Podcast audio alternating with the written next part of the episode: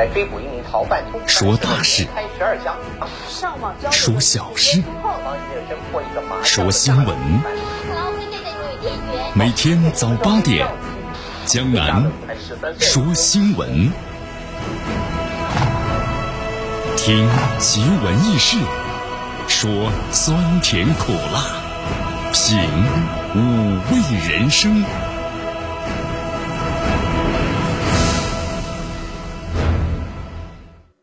这里是江南为大家所带来的 FM 九十六点七绵阳广播电视台新闻广播，欢迎大家呢继续锁定我们的频率，继续的关注我们的节目。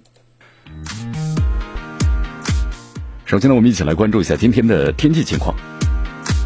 好，今天最高温度三十三度，最低温度呢二十三度啊。这段时间的话呢，感觉这个气温呢有点高，而且呢湿度非常大，所以说闷热潮湿啊。咱们三伏天后面这段时间确实是挺难熬的呀。东北风的二级，今天空气指数呢不错啊，优三十八。今天呢，整个天气情况是有雨啊，呃，七八月的天气像婴儿面一样，说变脸就变脸，有时候啊，所以大家呢出门一定要带把伞啊。好，今天的感觉呢是冷热适宜，很舒服。整体情况呢是天气是阴。我们来关注一下今天江南说新闻的主要节目内容。首先呢，我们一起进入的是资讯早早报，资讯早早报，早听早知道。昨天的北斗三号。发布会开始啊！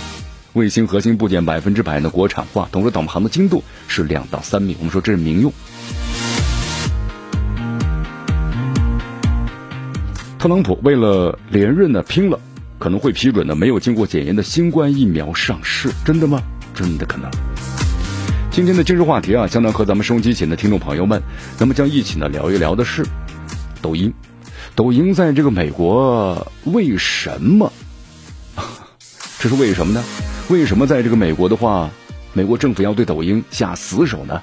今天的今日话题将能为大家详细解析。好，大话体育啊，中超联赛咱们的第三轮呢即将开打了，咱们来看一下中超第二轮的统计数据到底怎么样？平均每场进球呢超过三个，同时二十三岁的年轻球员们上场的时间呢在逐渐的增大。好，以上就是今天江南说新闻的主要节目内容。那么接下来呢，我们就一起进入资讯早早报。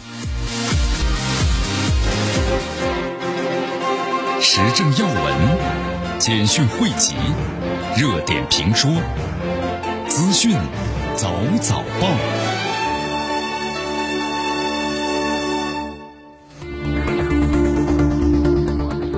资讯早早报，早听早知道。以下时间呢，欢迎大家继续锁定和关注江南为大家所带来的绵阳广播电视台 FM 九十六点七新闻广播。好，昨天北斗三号发布会呢开始，咱们来了解一下这个北斗三号的详细的内容吧，对吧？这是中国人这个骄傲。你看，世界呢现在三大这卫星导航系统，美国的 GPS，俄罗斯的格罗纳斯啊，咱们中国现在的北斗。那么同时在这个欧盟，欧盟的话。呃，伽利略呢，它没有完全的形成了全球的组网。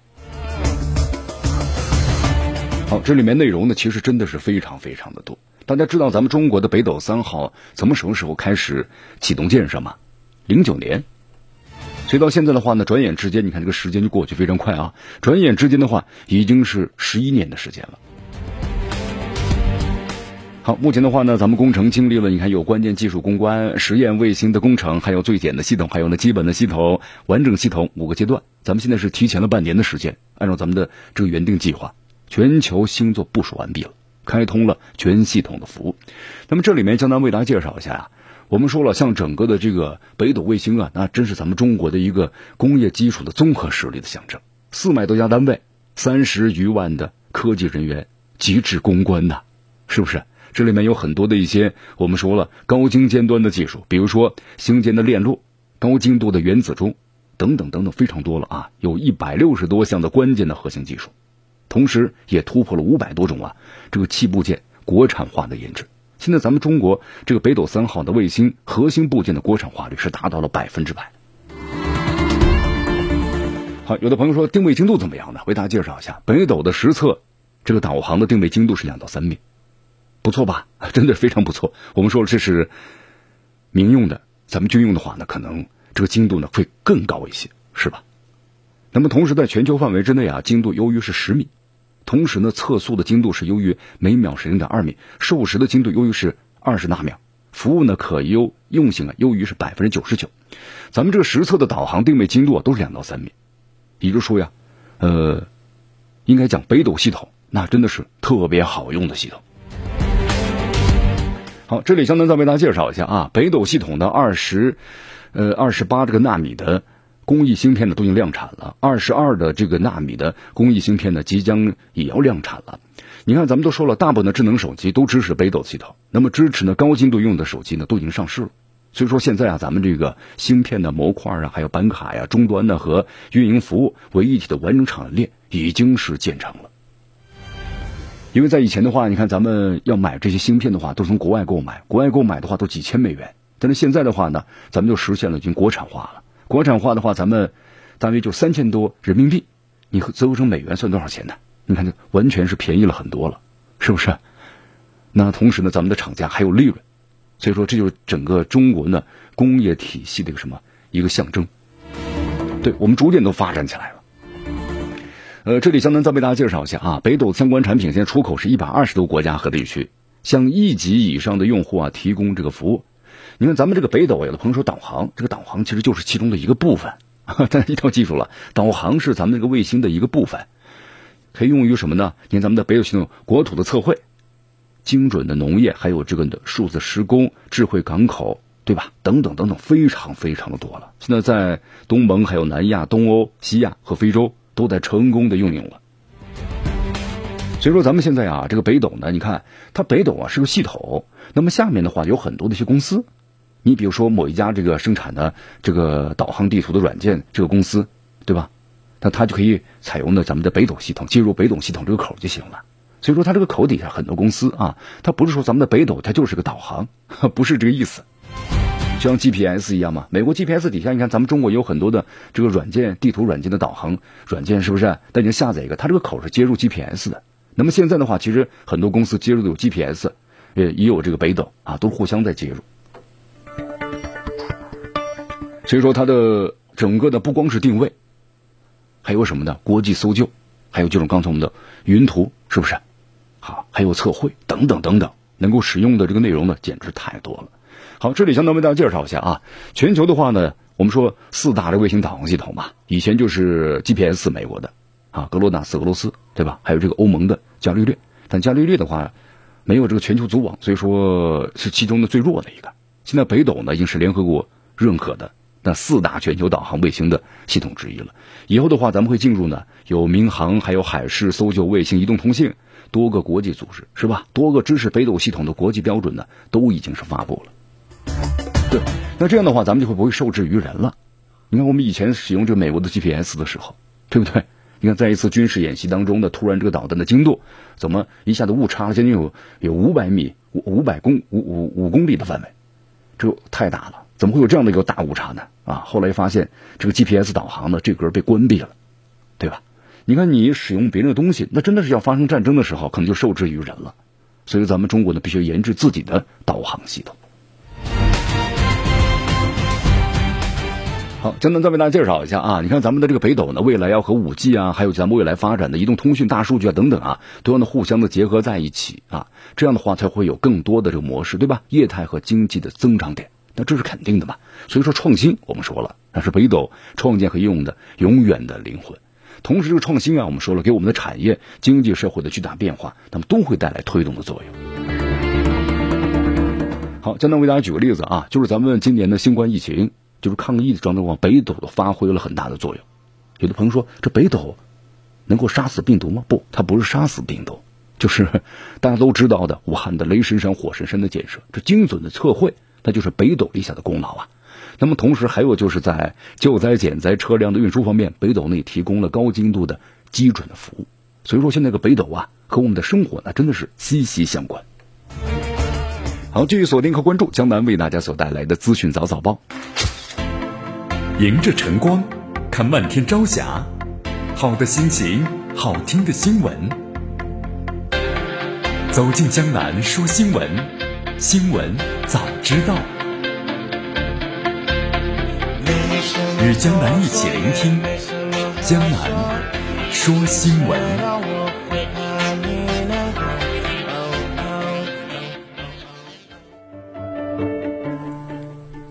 继续锁定和关注江南为大家所带来的绵阳广播电视台 FM 九十六点七新闻广播。好，我们再来关注一下昨天咱们中国外交部的例行记者会，发言人汪文斌呢是宣布，因为最近一段时间我们看了一则新闻嘛，就是新西兰以中国呢制定了香港特区啊维护国家安全法的为借口，然后当方面就宣布啊暂停和香港特区呢签订的移交呢逃犯的协定，就是暂停了。你看大家都知道啊，新西兰这么做的话，那就是把这个香港啊和新西兰的司法的合作那政治化了，是不是？然后呢，粗暴的干涉中国的内政，它是违反了国际法，还有就是国际的关系的基本的准则啊。所以中方对此的话呢是坚决的反对。那么我们中国呢也决定香港特区暂停呢，就是香港和新西兰的移交逃犯的协定，同时也决定啊香港特区呢暂停香港和新西兰刑事呢这个司法呢互助的协定。哎呀，这段时间呢，特别新冠疫情之后，你看，到现在为止的话，这美国拉着他所谓的盟友们对中国呢围追堵截，是不是？不断的抹黑于中国，不断的打压中国啊！所以我们中国的话呢，尽可能的我们去发展和强大自己，对吧？我们自己强大了，才能够从容淡定的应对呢这样的一些挑衅啊！当然，刚才我们谈所谈到的，像新西兰，新西兰，你对，你可以暂停和咱们中国香港特区的这样的一个引渡囚犯呢等等相关的协定，因为这是相互的嘛。哼 不是你单方面的，是不是？那么如果你将来想恢复，我们还不一定给你同意呢，是不是？对，就像印度一样，你看这段时间的话呢，印度也在不断的这个小动作，是吧？和咱们中国呢在边境上有这个冲突。那么冲突之后的话，在印度，你看国内的话呢，民族主义，然后印度的政府的话呢，刚好用这事呢来转移国内的关于新冠疫情的相应的矛盾。你看印度现在整个的话呢，它的感染人数。已经是在世界排在第三了，啊，美国就更不用说了，都快四百多万，就五百万了，是吧？那么现在印度的话呢，一直在利用这样的一个国内的民族主义，然后怎么样呢？不断的想和在中国边境当中占取小便宜，因为我们说了，中国和印度呀，它的边境边境的话呢，它只有时一个时空线，这个时空线什么意思呀？就是边境啊没有明确的这个范围。你比如说咱们说了，好以这条河为界啊，这边就是印度，这边是中国，那你就不能越界。没有，在很多时空线地带呀，它没有一个实际的边界线，所以印度经常采用这样的小动作，对吧？我建立一个哨所，挖一个掩体，哎，就把你的国土呢给你蚕食了。好，当然这是坚决不允许的，所以就发生了中国和印度的边境的冲突啊。你看，我们来看最新的消息，那么中国和印度啊第五轮的军长级的会谈呢，这两天在中印边境的时空线中方一侧呢举行了啊。我们说呢，边境要缓和，因为中国和印度，我们说了。远亲不如近邻，而且中国和印度呢是世界上两个最大的人口最多的国家，所以说我们的这个和平稳定两个国家边境啊，那么对于两国的经贸合作未来的发展都是极大的促进作用的。所以说这个缓解地区就是特边境地区啊紧张局势的军长级的会谈，那么是一定要进行的。我们都知道啊，你看第五次了已经是，咱们已经是短短的这么几个月的时间里数轮的军事谈判，那么就是精力呢要集中在两军的彻底脱离这个接触，对不对？因为你经常在一起的话，一线的边防部队那肯定要发生这个摩擦的，所以说要一线部队呢完全脱离接触。但是最新的消息啊，印度的外交部的发言人表示呢，说中国印度的军队在这个达拉克脱离接触的问题啊没有完全解决啊。那么现在的话呢，我们说了，呃，一个是要。局部的局势呢要经降温，还有就是朝缓和的方向发展。那么同时，两国一线的边防部队呢，在大多数的地点都实现了脱离接触。好，前天还接两天还有个消息嘛，就印度呢说向边境的增兵什么二点五到三万人啊。当然后来说这个消息呢可能虚假性的更大一些，因为现在天气要逐渐转凉了。那么同在高寒的地带，你印度的后勤能够保障供应得上吗？对不对？你看，咱们中国和印度边境发生这次冲突，那么最主要的原因就是他们的这个后勤供应不上，那么导致很多人呢受伤的一些士兵，那么最后是在这个高寒地方给冻死了。所以说，他这个后勤供应不上的话，你还驻扎的二点五到三万人的部队，那这庞大的后勤你怎么去支持啊？对吧？好，那么印度敢打吗？就这样的发出这样的消息，其实我们说了，印度不敢打。好，我们说了啊，在印度的身后的话呢，就是美国。美国的话推出的这个印太战略啊，他就是想着希望印度啊给中国来制造麻烦。因为在一九六二年的时候，我们说了中印自卫反击战，对吧？那次印度输得很惨，输得很惨的话，心中一直憋着一口气。因为印度的话也希望呢，对吧？我是一个大国，国土面积不小啊，人口更不少，但是呢，在世界上它的地位并不高啊，也就是一个二流下的这么一个国家。但他一直想把自己的这个国际地位呢逐渐的提升，对吧？他就希望呢和中国发生冲突，和在中国的战争当中，他希望能取得胜利。那这是可能的事情吗？这是不可能哈。所以说，我们中国对印度呢是很冷静的、理智和耐心的，对吧？我们的破局呢是印度印美国的印太战略，我们不可能把这个印度呢要推向这个美国，大家记住这一点啊。所以说，这是一个大战略的问题。印度呢，如果要和中国比的话，现在不在一个体量上，那么我们的对面应该是美国，是吧？所以说，中国和印度两国的边界问题啊，咱们的应该是在谈判桌上谈判。所以说，我们要用聪明的智慧来维护我们的中国啊。好，继续锁定和关注江南为大家所带来的资讯早早报，时政要闻、简讯汇集、热点评说、资讯早早报。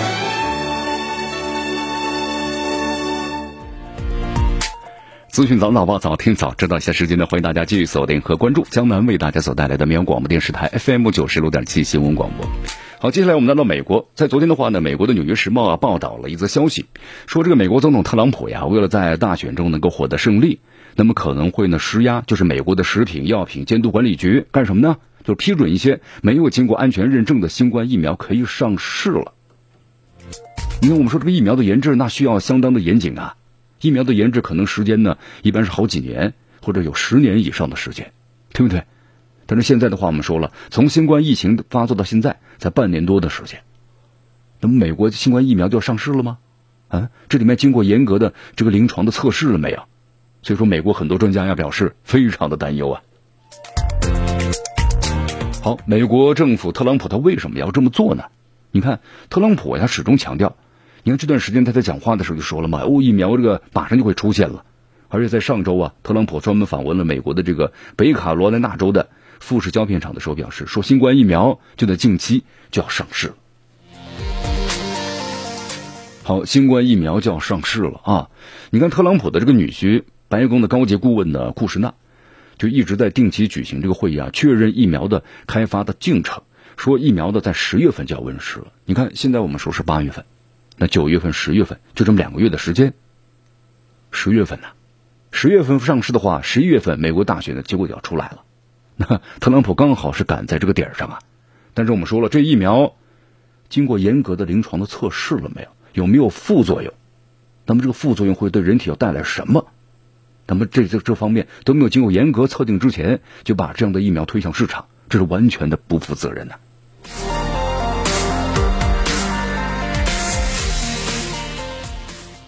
好，你看这段时间的话呢，我们说美国大选呢，在美国国内的话，对吧？民主党、共和党两党之间的话呢，那如火如荼啊，现在是进行的，双方是针锋相对。你看最近的话呢，开两天的会议嘛，美国这个两党，民主党和共和党，对于白宫包括呢新冠失业补助的问题，还是没有达成共识。因为我们都知道啊，就是美国的失业者呀，每周能够从就是美国的联邦政府获得六百美元的这么一个补助。那么，但是呢，到上个月的三十一号开始，美国联邦政府呀不再向失业者呢提供补助了。我们说，在这个美国的话呢，由于这个新冠疫情，你看很多这个店铺都关门了，特别是这个个体经营者。那么关门之后的话，对于很多生活在底层的，特别靠这个日薪，就是工作一天有一天钱收入的底层的这个民众来说，就非常的困难了。所以说，美国联邦政府呢，当时就提供了这么一个补助啊，每天一个月下来啊，折合。就大约最低的是一千，平均下来一千美元啊，一千美元的这么一个补助金。但是你看刚才我，当美国出台这个计划，我们就在说了，你美国政府能够补助多长的时间？能够补助多长的时间？这些钱从哪来？从你政府的财政当中拨出，对吧？还是说从印钞厂把钱直接印出来？你这是一个是一个肯定很现实的问题啊！你长久下去的话，你政府有没有这么大的财力能够负担得起来？所以说现在的话，你看是完全负担不了的了。所以说从上个月的月底开始，就不再呢向失业者提。供补助了。那么这些人怎么生活呢？现在美国的经济根本就没有恢复起来。当然，美国政府话说的还是冠冕堂皇啊，就说你看，我给你一味的补助，你不用去工作了，那么就丧失了什么呢？劳动的欲望，让人变得非常的懒惰，是不是？其实大部分来说，不是我想变得懒惰了，而是我出去找工作根本就没有这样的机会。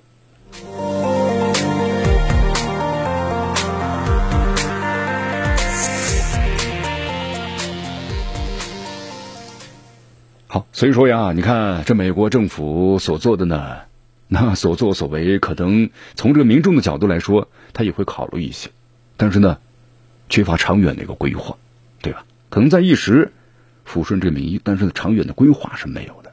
那么在以后，如果经济再次不能够重启，疫情得不到控制的话，那么这些人他怎么去生活？那美国特朗普，你们考虑过没？好，再能再为大家说一下啊，你看美国现在整个疫情的话呢，呃，这段时间呢是骤然又升高了，是不是？连特朗普的话都难得也退让了啊，到医院探访的时候把口罩戴上了，因为之前的话特朗普是从来呢都不戴这个口罩的，对不对？其实咱们说到口罩的问题，发现你在美国这个讨论呢从来就没有停止过，包括在西方国家好像都是这样。这个口罩啊，到现在我们说了，新冠疫情都半年多的时间了，他们美西方国家还在讨论这口罩呢 能不能戴的问题。好，其实，在这个美国呀，啊，有两种这么一个观点。一种观点认为呢，就是凶猛的疫情之下不戴口罩是一件呢很愚蠢而且自私的事情。但是有人就反对，对吧？那么另一派就认为呢，就是说从他们的角度来看，这个口罩啊，跟他们的宗教、政治立场呢，还有价值观都画上等号了，成了美国的政治符号。就说你戴不戴口罩和不戴口罩，那它是有这个立场和观点和对抗的。所以，在美国现在的话呀，一个新的政治和文化对立的。鸿沟一下子就呼之欲出了。好，这里将单为大家说一下啊，你看这个著名的政治家呀，帕特里克·亨利有一句名言，他这么说的：“他说不自由就是勿宁死。”啊，这个反口罩者们就不戴口罩者就把这句名言印在了自己的这个标语板上。你看看，所以现在这个关于口罩戴可不戴，美国人在争吵，西方国家的很多的这个民众也在争吵这个问题。分成两部分呢，一部分愿意戴，一部分愿意不愿意戴，是不是？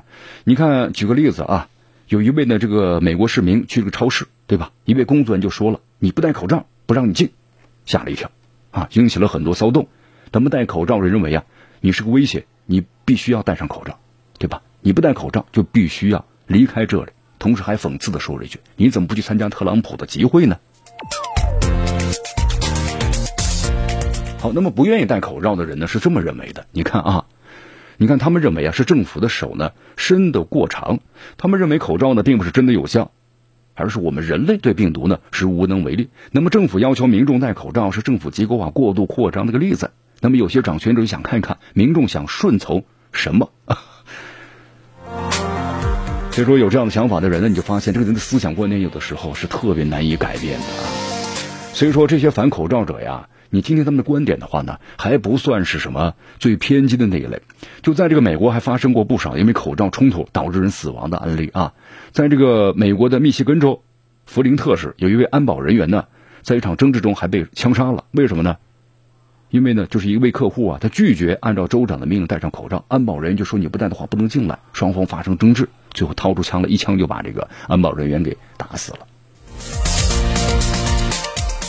哎呀，所以说你就发现呢，在美国这个不戴口罩的民众啊，他们有一个普遍的认知，就你根据他们所这个所言所语啊，你就发现了，就他们不信任这个权威机构对口罩的定义，就说这口罩能够隔绝和防止病毒，他们不认为。那么同时认为啊，政府要求他们戴口罩呢，是一件很盲目无效，而且干预他们这个人身自由的事情。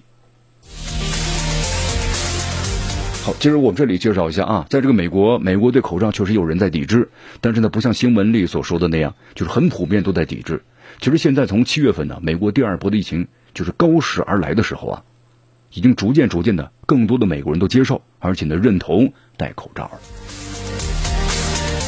你看，在这个美国有项这个民意调查呀，就是大约只有百分之五的人呢。就是从不戴口罩，百分之十的人呢偶尔会戴口罩，百分之十六的人表示呢大多数时间呢都会戴口罩。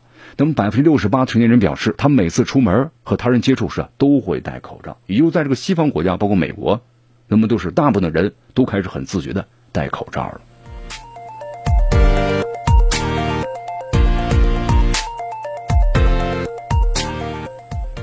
好，所以说关于这个口罩戴和不戴的问题，一个很简单的问题，对吧？你看被他们政治化，或者是宗教化，或者是复杂化了啊，就是一个很简单的问题啊。戴上口罩对你的身体，那绝对是有好处的，能够隔绝病。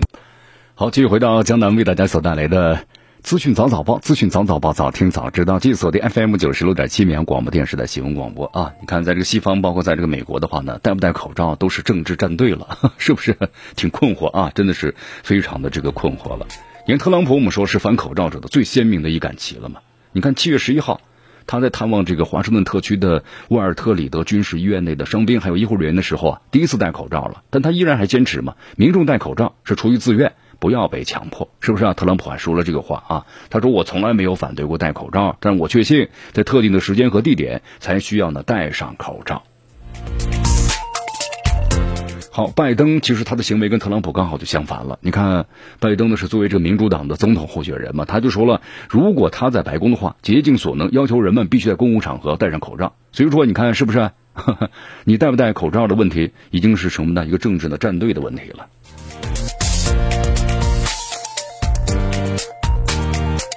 好，所以说现在啊，在美国呢，我们说政治立场呢极度分化，是不是？今年呢又是美国的大选年，那么。你让老百姓戴口罩还是不戴口罩？可能这个问题，你不戴口罩，戴上口罩吧，可能不少老百姓是无法妥协的啊！因为呢，它不仅仅是戴上口罩这么一件简单的事情啊。好，咱们就不再多说了啊。那么戴上口罩肯定要比这个不戴口罩要好得多，对吧？至少能够隔绝病毒，减少呢感染上新冠肺炎的这个几率，对不对？这是一件肯定的事情了。好，我们再来说一下，在美国这段时间的话呢，你看关于这个抖音在美国业务，那么遇到了很大的一个阻力和困难，怎么回事呢？你看前两天我们在节目当中为大家介绍一下，美国微软公司嘛，就是要收购这个美国，就是关于这个抖音啊，呃相关的这个业务的问题。那么因为美国总统特朗普的这个干涉，那么就说现在的这个谈谈判呢，好像呢一直是中断了。那么在这昨天呢，有个声明啊，微软首席执行官呢。萨蒂亚德拉拉，那么和美国总统特朗普商讨之后啊，那么说微软将迅速的行动，那么继续呢就抖音的母公司字节跳动谈判呢收购的事情呢继续开展。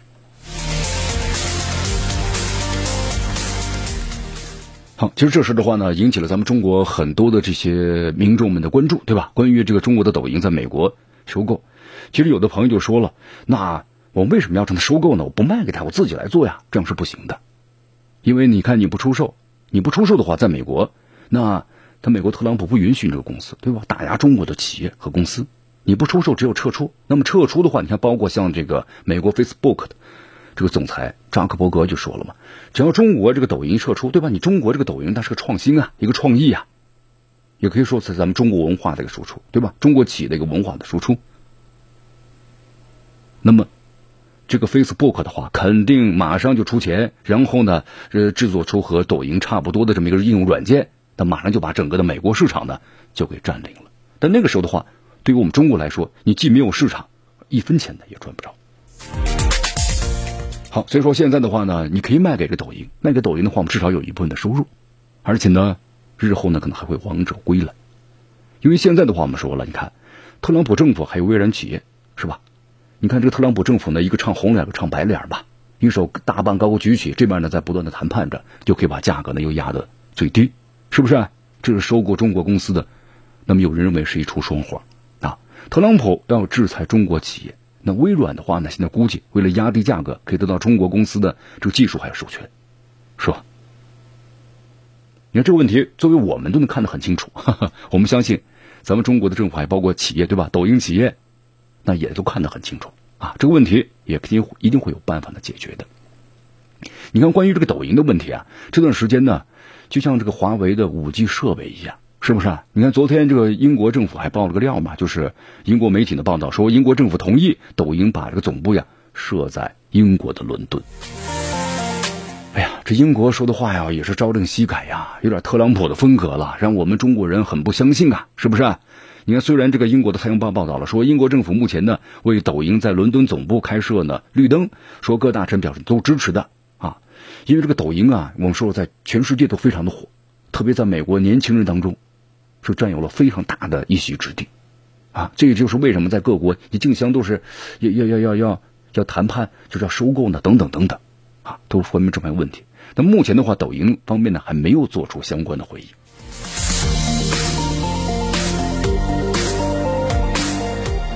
对呀，因为这英国政府呢，我们说了，你看华为在英国，对吧？投入巨资建立着科研中心，对吧？但是现在的话呢，英国呢出尔反尔了，前车之鉴呐，所以后来者咱们都要小心啊。好，继续锁定和关注江南为大家所带来的资讯早早报。迎着晨光，看漫天朝霞，好的心情，好听的新闻，走进江南说新闻，新闻早知道。与江南一起聆听江南说新闻。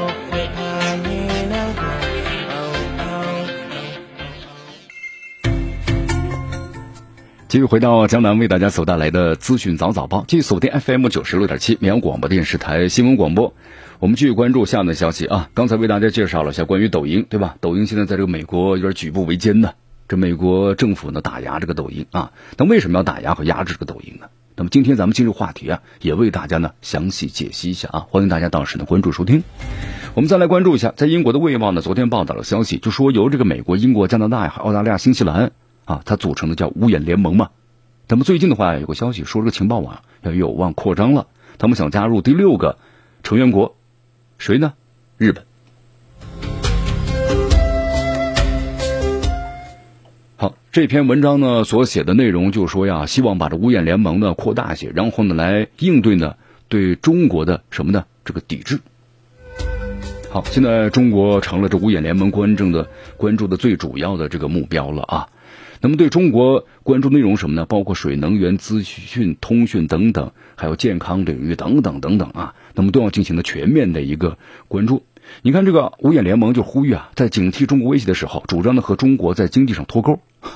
其实这个话说的，在现在看来的话呢，完全就是逆潮流而上了。这个全球经济的一体化，对吧？大发展的时期，你还说这样的个单边贸易和中国，中国现在第二大经济体，全球产业链当中的最重要的一环，和中国脱钩的话，那必然，你你要你要怎么样呢？被这个时代所淘汰！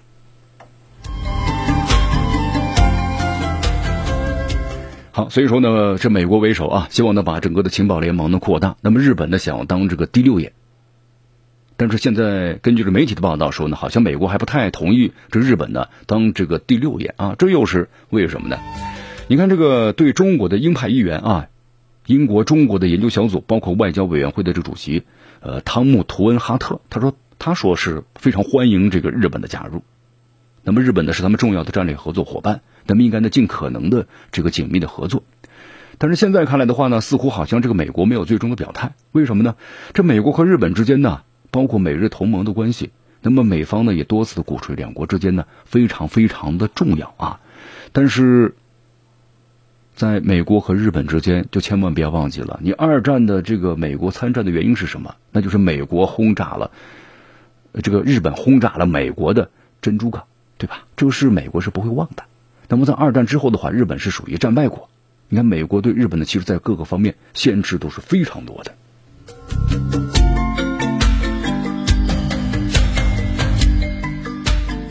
好，这五眼联盟啊，我们说了啊，你看日本就是顺利加入，变成六眼联盟。那么如何融入，如何利于这个均分，那么都成为重要的问题了。你看，其实有很多评论家就说了嘛，这五眼联盟那是这个老牌的资本主义国家那个余毒了啊，这么来说，对不对？因为他是从这个二战那个时候开始之后的话，包括冷战时期，他其实维护的是一种的强盗的逻辑思维，不时的以掠夺手段来抢夺这个利益，是不是？其实呢，搜集的各种有利的对自己有关的情报。你看，现在日本呢就说，如果要争着要加入五眼联盟啊，反映日本就同类型的一个国家了。你看这个日本的防卫大臣呢叫河野太郎，河野太郎如果大家去了解一下的话，他真是一个很狂妄的一个人，那么经常显露出呢像什么大日本、什么军国主义这样的一种思想啊。所以说这个日本呢那么如果要是真正加入的话，那么可能会满足他们部分人的一个心愿，啊，就会对中国形成一个威胁。但是我们说了，日本如果要是和中国为敌的话，那绝对不会有好的下场的，是吧？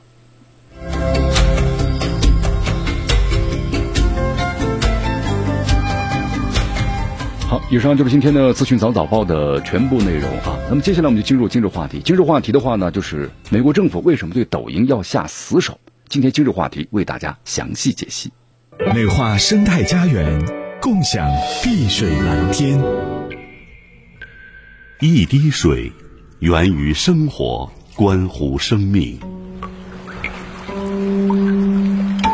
一线泉源于自然，关乎发展。一汪海源于宇宙，关乎未来；滴滴相报，水流汇聚清泉；线线相拥，清泉凝聚海洋；汪汪相惜，海洋相聚永远。保护生态环境，爱护绿色水源。